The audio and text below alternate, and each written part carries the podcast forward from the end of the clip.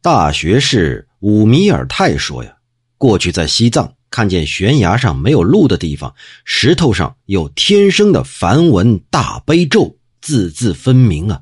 那种字啊，不是人力所能及能写得上去的，而那种地方呢，也不是人能够去得了的。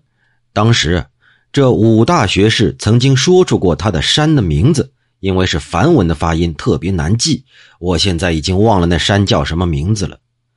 武先生一生从来不乱说，我知道这东西不是虚构出来的。天地之广大，无奇不有啊！宋代那些儒家学者，每当常理所没有的，他们就断定是绝对没有，可他们却不知道无所不有，其实也是常理呀。